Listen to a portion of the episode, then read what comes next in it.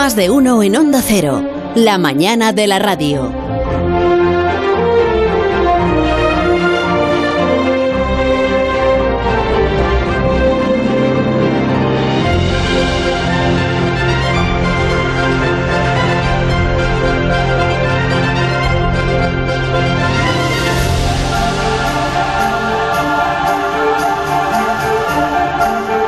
Viajamos por la ciencia a partir de este momento, aquí en la afamada sección Aparici te lo disi. No confiaba yo mucho en el título de, de la sección, pero ha calado. ¿eh? Ha calado y la verdad Está es que... cojando, Sí, ha está cojando claramente. Cuajado, sí, Aparici, ¿cómo estás, Alberto? ¿Qué tal? Eh, pues muy bien, muy bien, muy contento porque me gusta el verano y porque además no hace mucho calor en este momento concreto del verano, al menos en el Mediterráneo, que es donde yo estoy. No hace mucho calor, ¿qué significa? ¿Estáis por debajo de 30 grados, por ejemplo? Exacto, efectivamente. Ah. Ayer máximas de 25, bueno, Bueno. temperaturas primaverales. Qué gusto, qué, qué bien. Bueno, no te confíes, que las temperaturas es como... Oye, no se ha ido Santi, ¿verdad? Sigue, sigue ahí. Es que quiero que... No, No, te importa, Alberto, que no te importa que se quede Santi un momento. Bueno, mientras, a ver, es una pequeña invasión, mientras no sea un eclipse, pues no está mal. Ya estamos, ya estamos. Eh, eh, eclipse, cuajar, eh, usando siempre verbos así para hablar de física. Es que como siempre barriendo para casa, sin apreciar Verbos el que, de las que matemáticas. hacen referencia...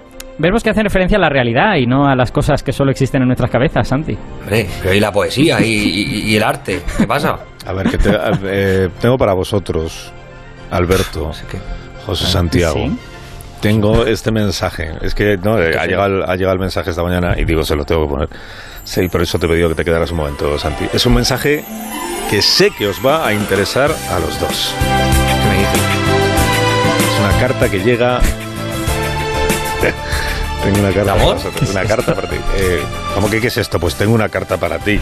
¿No has visto? ¿Nuria Roca? Esta carta. No, no es de Nuria Roca, ¿no? Es una carta. Son dos en realidad que hemos juntado. Llegan de dos hogares, dos hogares que conocéis bien. Adelante.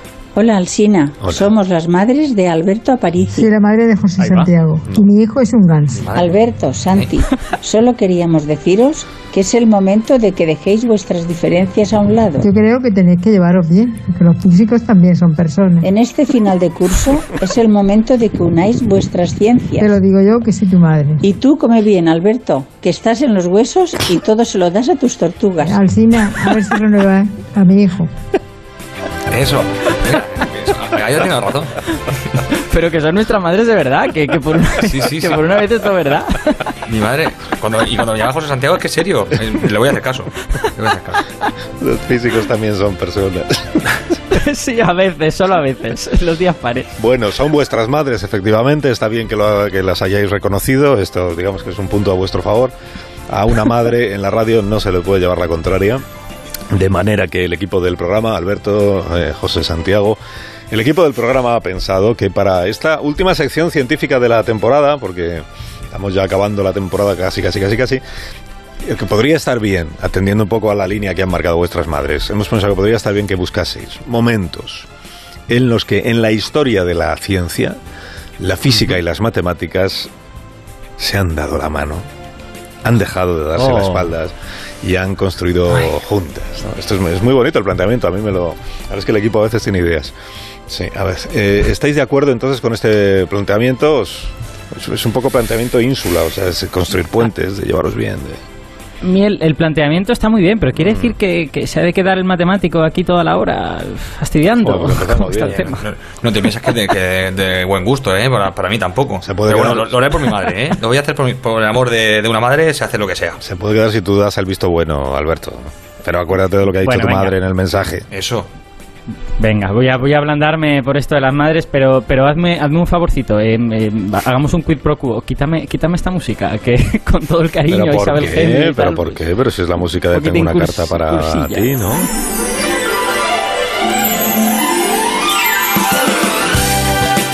El programa ese que tenían carteros y carteras, ¿no? Que iban con la... Por favor. Con la ¿Cómo se llama? Con el zurrón este de, la- de las cartas.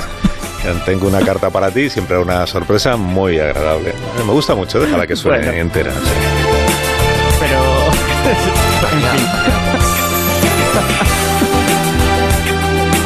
Bueno, a ver, pues sí. Aquí estamos sí, en tenemos que. dice hablando. si, si tenemos que hacer esto en serio y hablar, y hablar de verdad de la unión entre la física y las matemáticas, que a mí me parece bien. Bueno, ya sabéis que yo soy físico teórico, con lo que entre los físicos estoy un poquito más cerca de las matemáticas que otros. Es verdad. Em, bueno, creo que lo mejor es empezar esta historia de unión y amistad y fraternidad con cuando estuvieron unidas en una sola persona. ¿Y quién mejor que Arquímedes de Siracusa? El famoso Arquímedes, que vivió en el siglo III Cristo en Siracusa, porque era una colonia griega, él era griego de, de cultura, digamos, pero vivía en lo que actualmente es Italia. Y el siglo III fi- fijaos, cuidado, que es una época en la que las matemáticas ya tenían fundamento. Las matemáticas mm, ya habían nacido hace tiempo. Euclides, que es el autor de los famosos elementos, había vivido 70 años antes que Arquímedes. Y la física, en cambio, bueno, la física estaba como dando los primeros pasitos, digamos.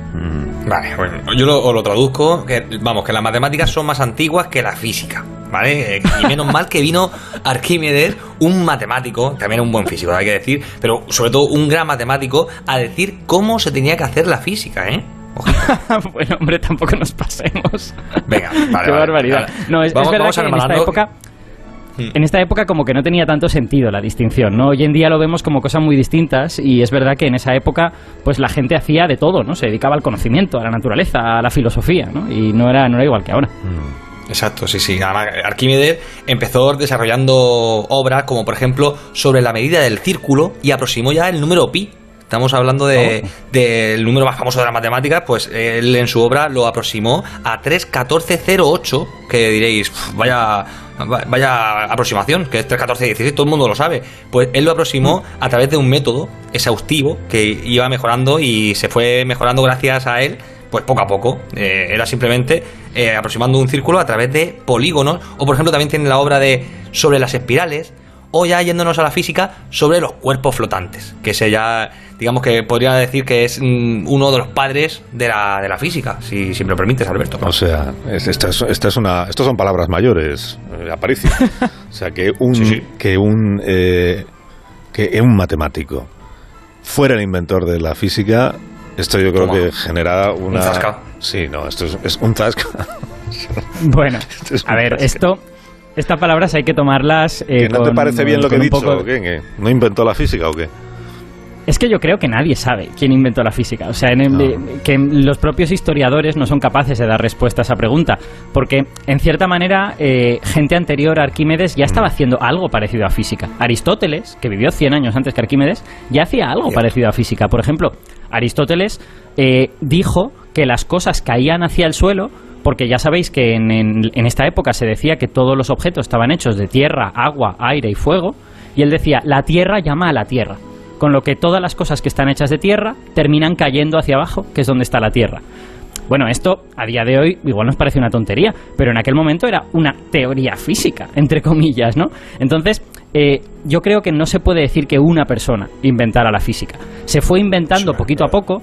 Lo que ocurre es que esta primera protofísica, los físicos le solemos llamar protofísica o prefísica, eh, era un poquito diferente a la que hacemos hoy. Tenía diferencias importantes. Por ejemplo, eh, los experimentos no eran tan importantes para esta gente. Aristóteles dijo muchas cosas y hizo pocos experimentos para comprobar esas cosas. Y, y esa física, p- protofísica mejor dicho, estaba más centrada en las ideas, era muy conceptual y no tenía muchas matemáticas. Y, y yo creo que sí Arquímedes dio un paso adelante en ese sentido, porque dentro de ese marco, dentro de esa manera de hacer cosas, introdujo elementos nuevos. Por ejemplo, eh, Santi ha hablado de, de su, de su libro sobre los cuerpos flotantes. Ese es el libro en el que plantea el principio de Arquímedes.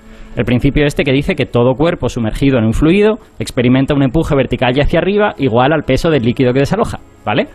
Entonces, fijaos que esa afirmación, que aunque yo la he dicho con palabras, es una afirmación matemática, porque está diciendo hay un valor del empuje que sufre hacia arriba ese cuerpo y ese valor es igual a esta cosa.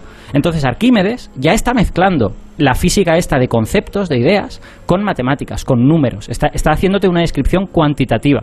Y de hecho, en, el- en la segunda parte de ese libro, de los cuerpos flotantes, que es una parte que se recuerda menos, eh, en realidad es mucho más extraordinaria. Porque ¿qué es lo que hace Arquímedes en esa parte? El tío se coge paraboloides, que es, bueno, básicamente una... como si cogiéramos un melón y lo cortáramos por la mitad, si quieres. Eh, se coge paraboloides de diversas formas, deformados, con, con diversas densidades, y se calcula cómo flotarían en el agua. O si no flotarían y se, y se hundirían. Está haciendo cálculos matemáticos, está haciendo algo que es extraordinario para su época. Recordemos que es el siglo III antes de Cristo. Y de hecho, lo que se ve en esa parte segunda de sobre los cuerpos flotantes no se volverá a ver hasta Herón de Alejandría, 300 años después, y después de Herón no se volverá a ver hasta Galileo. O sea que es lo que hizo Arquímedes fue verdaderamente increíble. Lo que ocurrió es que eso no cuajó. Bueno. o cuajó muy, muy poquito por. Punto entonces como primer eh, momento histórico de fraternidad, de armonía entre las físicas y las matemáticas, Arquímedes, que representa Sí, precisamente eso. Muy bien. Este es el. Seguro.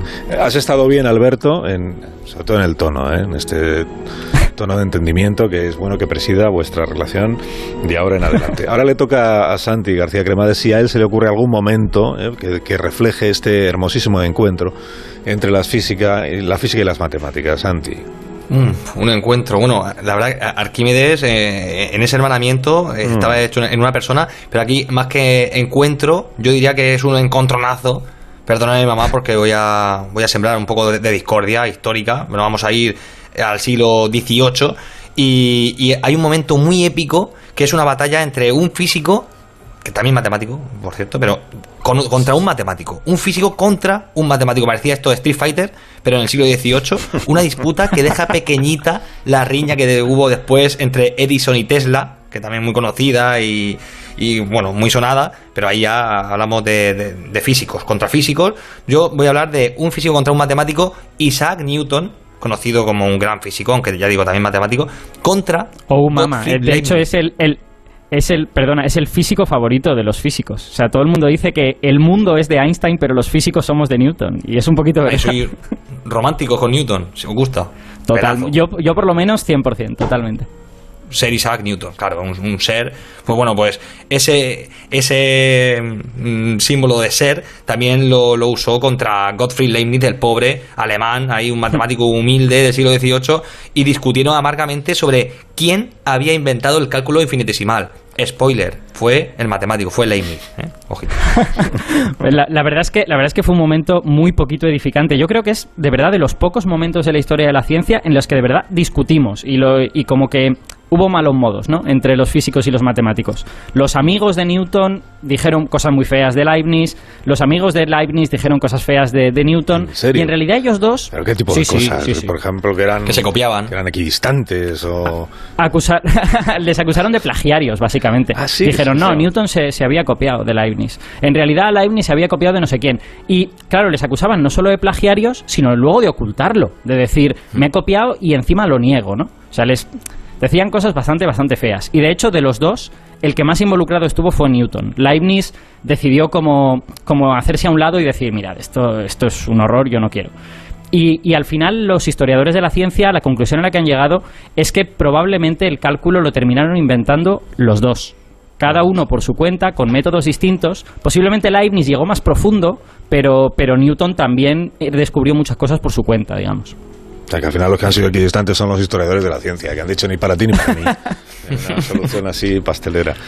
Bueno, eh, no me, no me parece bien que busquéis en la historia, fíjate si no hay historias que contar entre la física y las matemáticas, que busquéis los momentos tensos, los momentos de enfrentamiento y de decir cosas feas los unos de los otros, porque si queréis os vuelvo a poner el mensaje de vuestras madres, pero era bastante claro. Tenéis que llevaros bien. Que tengo que hablar, eh, tengo que pensar siempre en el oyente que nos está escuchando y preguntaros entonces, porque habéis estado hablando aquí con mucha alegría del cálculo infin- infinitesimal, pero no habéis explicado qué, qué diablos es el cálculo bonita, ¿eh? Como, como el infinito, pero en vez de ser infinito a lo grande, es infinito a lo pequeño. Vamos a ir, digamos, descomponiendo. Cálculo infinitesimal es cuando, precisamente, en el reto matemático de hoy hablábamos de. Era un cálculo infinitesimal, que era reducir algo hasta la mínima parte, que los números se puede ir hasta el infinito hacia adentro. Pues esto, digamos que fue la base para hacer después un montón de cálculos que en ingeniería le sonarán un montón y a, bueno, y a todos los que hemos hecho bachiller e incluso la ESO, nos perseguían conceptos como el cálculo de derivadas, las integrales, los límites Exacto. todo lo que se aproxima mucho pero nunca llega a alcanzar, por ejemplo, una derivada no es más que calcular una pendiente en algún punto de la curva. Y en una pendiente quiere decir que estamos trazando una recta tangente en, uno, en un montículo, vamos a decir, en una montaña, vamos trazando ahí rectas hasta calcular exactamente en ese punto, Solamente hay un puntito que dices, esa es la tendencia. En ese momento, esa es la pendiente de, de esa curva. Pues eso, digamos que a nivel de números, para cuando lo llevamos a los números, es un cálculo que se aproxima muchísimo sin llegar nunca a alcanzarlo. Se hace- solamente lo alcanzas en el infinito, pero en este caso no en el infinito de lo grande, sino en el infinito de, de lo chiquitín. Te acercas muchísimo, muchísimo. Es como me pasa a mí con, la- con las chicas en la discoteca, vamos, con, con lo que me pasaba. Sí, si me dejas, si me dejas, Santi, hay una, hay una manera de entender esto que es pensar, tú tienes una curva que hace cosas muy complicadas, que da vueltas, que tiene curvas y tal, y tú lo que haces es ampliar un trozo mucho, coger un trozo suficientemente pequeño como para que esa curva parezca una recta. Y cuando parece una Eso recta ya es mucho más fácil. Entonces, se concentra solo en ese trocito en el que parece una recta y ahí sabes calcular cosas, aunque luego la curva como conjunto sea una cosa muy difícil y no sepas calcular nada, ¿no? Eso es, eso es. Pues las derivadas son pendientes y si hablamos de integrales, esto lo hizo más Newton que Leibniz en este caso, que era rellenar una integral no es más que calcular el área que deja debajo una curva. Por ejemplo, si yo miro una montaña y me, me imagino que está en un plano y quiero pintar cuánto, qué área dibujo la montaña por debajo o el volumen incluso. También podríamos hacer un- integral del volumen de una montaña encima de, de la Tierra. Pues no es más que rellenar la montaña por abajo. Y esto en un dibujo eh, corresponde a hacer una integral, hacer digamos rectángulos por debajo o cilindros o lo que sea, rellenar la montaña de una manera, de una cierta manera, con un método que después se llamó el método de Newton, rellenarlo con, de una forma suficientemente precisa para conseguir calcular qué volumen deja debajo una montaña, por ejemplo. Entonces, estos son los integrales y también es lo mismo que, que decía Parisi, te aproximan muchísimo. Depende de lo que hagas zoom, depende de, la, de, lo que amplíes la imagen, pues te aproximan más o menos. Pero ya aquí, en el siglo XVIII, aproximaron este tipo de cálculos que ya digo que nos persiguen después. Mm, Y la educación secundaria se basa al 80% en cálculos y, en cálculo infinitesimal, concretamente. Mucho mejor esto, ¿ves? Así, mucho mejor hablar de- del entendimiento, de la de la, la- la labor constructiva, pues como mañana por la mañana en la ínsula, siempre se habla de esto, de puentes, de entendimiento. Hoy me está cayendo bien, Alberto. Sí, hoy vais, vais muy bien, vais muy bien. Habéis hecho dos paradas ya en la historia de la física y las matemáticas. Mm, Me da tiempo, si queréis, podéis aprovechar la oportunidad de contarnos una tercera historia que hable de, de amistad y de, y de comprensión y entendimiento entre físicos y matemáticos. Vale, pues eh, yo creo que no podemos evitar contar una de tiempos mucho más modernos, que es que una de las grandes revoluciones de la historia de la física solo fue posible gracias a este maridaje entre matemáticas y física, y es precisamente la relatividad de Einstein, ¿vale? La, la gente que es- le suene un poquito la teoría de la relatividad, eh, bueno, la relatividad es muy compleja, pero yo estoy pensando en concreto en la relatividad general, que es una teoría sobre gravedad. Y seguro que a la gente le suena que lo que Einstein dice es que el espacio-tiempo está curvado, ¿no? Y que las, las cosas responden a esa curvatura. Esencialmente, la relatividad general es una teoría de gravedad, pero sin fuerza de la gravedad. Renuncias a la fuerza de la gravedad. Entonces, lo que Einstein dice es, los objetos se mueven siempre en línea recta. La Tierra está moviéndose en línea recta. Lo que pasa es que el espacio alrededor del Sol está curvado y lo que parece una línea recta resulta que cuando te alejas no es una línea recta. Y en realidad esto es similar a lo que hemos contado de las derivadas y las integrales. En, en el trocito de órbita en el que está la Tierra, la Tierra parece moverse en línea recta. Lo que pasa es que esa línea recta luego resulta que se curva y termina siendo una órbita alrededor del Sol. Eh, entonces, esta, esta idea, que es una idea que en principio uno puede concebir, el problema era dotarla de una profundidad matemática, ¿no? Porque nosotros estamos encima de ese espacio-tiempo, ese espacio curvado, no lo podemos ver desde fuera, como podríamos ver una montaña desde fuera. Entonces necesitamos herramientas para medir esa curvatura sin poder salir del espacio-tiempo. Y esas herramientas solo nos las pudo dar las matemáticas, y en concreto unas matemáticas que se inventaron 50 años antes de Einstein y las inventó Riemann, Bernhard Riemann. Ahí está, qué bueno, qué bien, qué buena referencia, me, me encanta. Porque, claro, al principio Einstein, sobre todo, mm, intentaba usar, que no le gustaban mucho las matemáticas, al menos eso se comenta, pero intentaba usar la Sí. geometría clásica, la que ha comentado también Alberto de Euclides, ya de, de los antiguos griegos, cómo definió la geometría clásica, la que, la que conocemos todos, la de las rectas, las curvas y, y los rectángulos y los círculos. Pero Bernard Riemann fue uno de los padres de la geometría, que es un poco diferente y se llama diferencial que es la que usa derivadas, usa, mm, digamos, el estudio de objetos curvados desde dentro, de cómo se curvan los objetos desde dentro, no solamente objetos sólidos, sino con diferentes propiedades. Y ahí estamos, claro, estamos dentro del espacio y justamente Einstein habló con Riemann y de hecho se, se comenta que se llevaron muy bien y que les ayu- le ayudó muchísimo a, a desarrollar la teoría matemática que hay detrás de, de la relatividad general. No, no, no, Santi, estás, estás hablando de Grossman. Riemann, Riemann había muerto antes de Einstein. Riemann creo que murió en los años 60 del siglo XIX, algo así. Ah, el que se vaya es bien bastante es Grossman. anterior. Es Grossman. volverá a exacto, llevarnos sí, mal. ¿eh? No, el amigo de Einstein era, era Grossman, que era matemático, las discrepancias. Como usó se la está a ir transmitiendo vuestras discrepancias. En este momento están empezando las discrepancias serias entre Alberto y Santi. Vamos a ver cómo responde. Atención. Yo me contengo por mi madre, ¿eh? Se contiene Santi en este momento. Se está mordiendo la Me, lengua. le me estoy dejáis, me dejáis que Alberto me dejáis que lea una cosa por la banda. Dime. Me dejáis que lea una cosa del momento anterior, porque tengo aquí una frase de Newton que yo creo que ejemplifica muy bien ese maridaje entre la física y las matemáticas. Ya sabéis, estamos hablando de Einstein, pero yo me voy a Newton.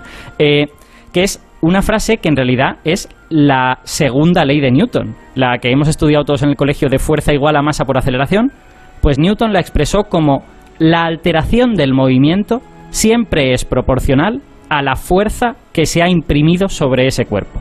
Y fijaos que esta frase esta frase está hablando de alteración del movimiento. ¿Y eso qué significa en realidad? Significa aceleración. Y cuando dice alteración, en realidad lo que quiere decir es derivada. Con lo que en esta frase ya está el cálculo infinitesimal ahí, pero expresado para hacer física. Esto a mí me parece súper bonito. O sea, me parece la- el maridaje total entre las dos disciplinas. Precioso, precioso. Yo, yo quiero lanzar una, una frase que, que dijo Arquímedes para irnos al principio otra vez, que era la más famosa de la ciencia. Eureka, y ya está. Hombre, Déjamelo ahí. Déjamelo ahí.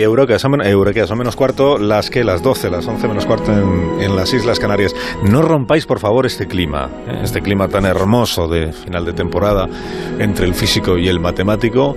Y vamos a intentar transmitir este mismo clima a quienes os van a heredar en vuestras eh, tareas. En todas ellas. ya nos estás, ellas. ya nos dices que no renovamos, ¿no? Que en septiembre. Yo he aprendido del presidente del gobierno que hecho la renovación generacional es muy importante, que la juventud es un valor en sí mismo, que la falta de experiencia debe ser premiada, de todo eso que hemos visto en la última crisis de gobierno, y por tanto os presentaré enseguida a vuestros sucesores. Más de uno en Onda Cero, donde Alsina. Hola, soy Juan Rabonet. Bueno, habéis hecho un gran esfuerzo, yo os lo agradezco de verdad porque sé que os ha costado. Os ha costado, habéis tenido ahí que Alberto Aparici y Santi García Cremades, habéis hecho un gran esfuerzo por explicarnos que la física y las matemáticas siempre, o casi siempre, o al menos alguna vez, se han llevado bien y que lo de Newton y Leibniz pues fue un malentendido. Y Pero, pero, pero me temo que pueda ser por la influencia de vuestras madres, así que este es el momento de incorporar nuevas voces, gente con, digamos, con una trayectoria, sobre todo a futuro, pues, pues más, más abierta, más brillante, más, más intachable, más objetiva. Y os voy a Eso presentar. no será muy difícil, tengo voy que decir. Voy a presentar a, la, a la nueva generación de físicos y matemáticos, a Pablo Rosillo, que acaba de terminar el grado de física en la Universidad de Valencia. Todos los físicos son de la misma tierra, como los oyentes comprueban, todos son valencianos. Hola Pablo, buenos días. Hola, buenos días, buenos Carlos. días, ¿qué tal? ¿Cómo estás? Bien, aquí estamos. ¿Cómo Bueno, un poco acalorado, porque yo soy más del invierno y del otoño, pero bueno, habrá que pasarlo. Sí, sí, sí. Vente a Murcia, ya verás.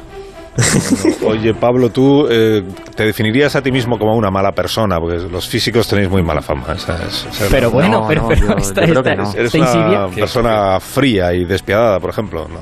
Para nada, para nada. De momento no he conocido, o, o al- o- o pocos, pocos físicos he conocido así.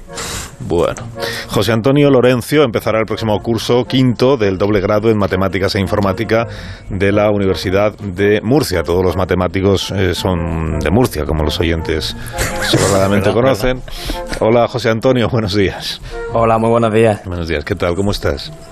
Pues bien, acalorado también. Ya, ¿Qué, qué tiene Murcia que ha dado tantos matemáticos a España? Hay un tractor aquí. Pues tenemos a Santi. y ya está. Sí, sí. ya Y está. abajo, Antonio de, de Cejín, que eso es Murcia dentro de Murcia. De Cejín, así es. Es un gran Lo más. Murcia de Murcia. Lo más Murcia, Murcia. Oye, contadnos y contad a los, a los oyentes, ¿por qué elegisteis? ¿Por qué to- eh, porque la gente no lo entiende, la verdad. A la gente le cuesta mucho trabajo entender por qué alguien elige estudiar físicas o por qué alguien quiere eh, dedicarse profesionalmente a las matemáticas. Algo bastante digamos, difícil de asumir para la mayoría de los ciudadanos. Entonces, eh, este es el momento en el que Pablo y José Antonio van a explicar por qué han llegado hasta donde hoy están. Tú, Pablo, por ejemplo, tu vocación por Sí. la física, ¿cu- ¿cuándo crees tú que comenzó? Bueno, yo creo que comenzó en el bachillerato, porque yo tenía muchos intereses, aparte de la física, pues la filosofía, las matemáticas, la política en algunos aspectos. Mira. Pero yo creo que fue en bachillerato cuando empecé a ver que esas asignaturas más técnicas como la física y las matemáticas eran lo que a mí, lo que a mí me interesaba. Y bueno, desde un punto de vista así más poético, la física al fin y al cabo es como contemplar la naturaleza y querer entender por qué pasa lo que pasa, ¿no? Y yo creo que eso es lo que me llamó finalmente a meterme en esta carrera. Oye, esto es muy bonito, esto que acaba de decir Pablo. ¿eh? Muy bonito. Entenderlo. Eso yo creo que muchos físicos lo hemos, lo hemos sentido, efectivamente, ¿no? sí, que esta- de alguna manera, en esa pequeña carrera, estábamos estudiando el todo, ¿no? o algo por el estilo. Bueno, vamos a ver ahora que José Antonio nos explique por qué él ha decidido estudiar matemáticas, a ver si está a la altura su explicación de la, de la aportación poética, casi diría yo, que ha hecho Pablo. Eh, José Antonio, Pues yo siempre me ha interesado mucho la divulgación. En el instituto Sí. leía mucho me gustaba mucho tanto la física como las matemáticas. Pero en bachiller, mi profesor Manolo Guillén eh, me, dijo que me apuntase a la Olimpiada de Matemáticas y la verdad es que me gustó bastante y ya decidí estudiar matemáticas y decirle a mi padre que no iba a ser médico. Ya, y, y tu padre, tú, por ejemplo, momento. la reacción de tu padre, ¿cómo la recuerdas? Para él que fue un Pues disgusto. fue bastante Gracias. angustioso. O sea, angustioso incluso. Intentó que cambiaras de opinión, que te lo volvieras a pensar, te dijo. Eh, lo intentó con, con bastante asiduidad. Lo sigue intentando incluso, ya. No, no, no, ya, ya está bastante contento. Ah, Está contento incluso, está bien. ¿eh? Sí, sí, sí. Está bien. Oye, ¿qué opináis sobre la mala relación entre físicos y matemáticos? Bueno, yo, yo creo que eso es algo ficticio. Realmente entre los matemáticos y los físicos hay buen ambiente. De hecho, el futuro es interdisciplinar. ¿Qué más? Hay que preguntarle a mi compañero que no está estudiando solo matemáticas, está estudiando matemáticas e informática y eso ya da una pista de que las ciencias hoy en día no son una sola y no hay rivalidad. Tienes que colaborar con otros ámbitos y otras personas, ¿no? Tú, José Antonio, discrepas, por supuesto, de esto que acaba de decir Pablo. Hombre, yo es que con los físicos intento juntarme lo menos posible, por supuesto. Pero bueno, Claro, la, verdad. Ahí. Nah, Me eh, gusta, eh. Antonio. Es de broma, es de broma. Eh, por supuesto que, que de la física y las matemáticas se necesitan la una de la otra al final. Y, y yo conozco muchos físicos que son buenas personas. En serio.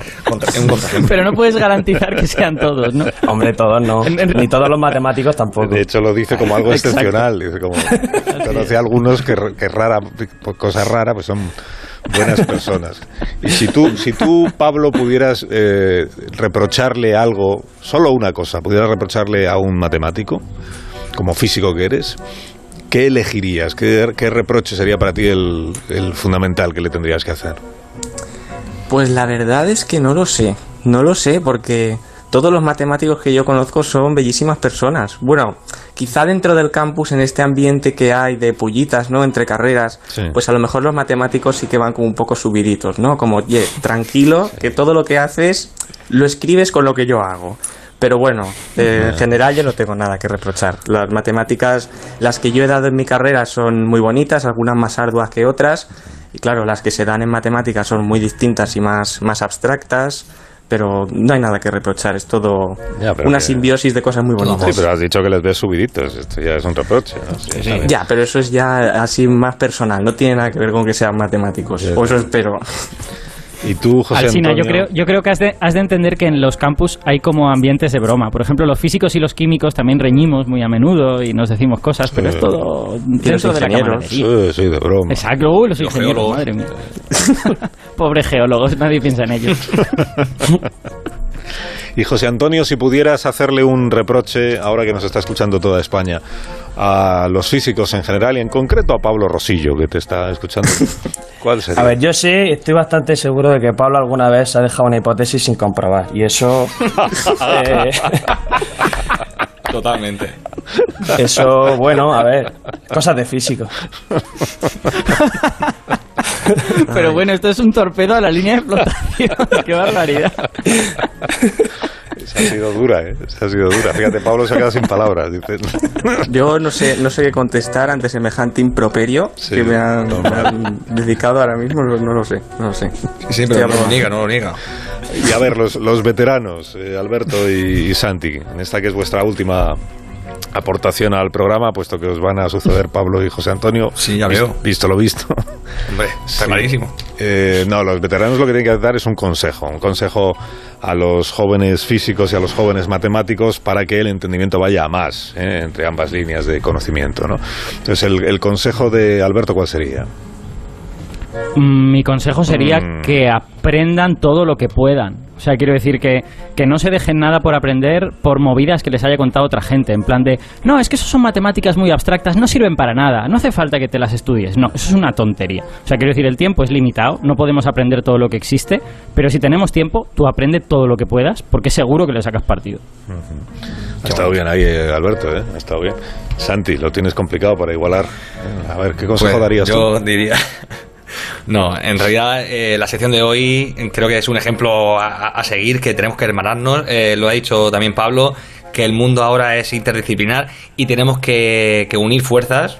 Eso es muy físico y, y hacer verdades absolutas, que es muy matemático. Pues entre todos podemos hacer ahí un, un grupo como, lo, como Marvel, como los Vengadores. Pues yo creo que es el momento de, de no rivalizar y, y hacer ahí una comunidad interesante que sea pues la revolución del futuro.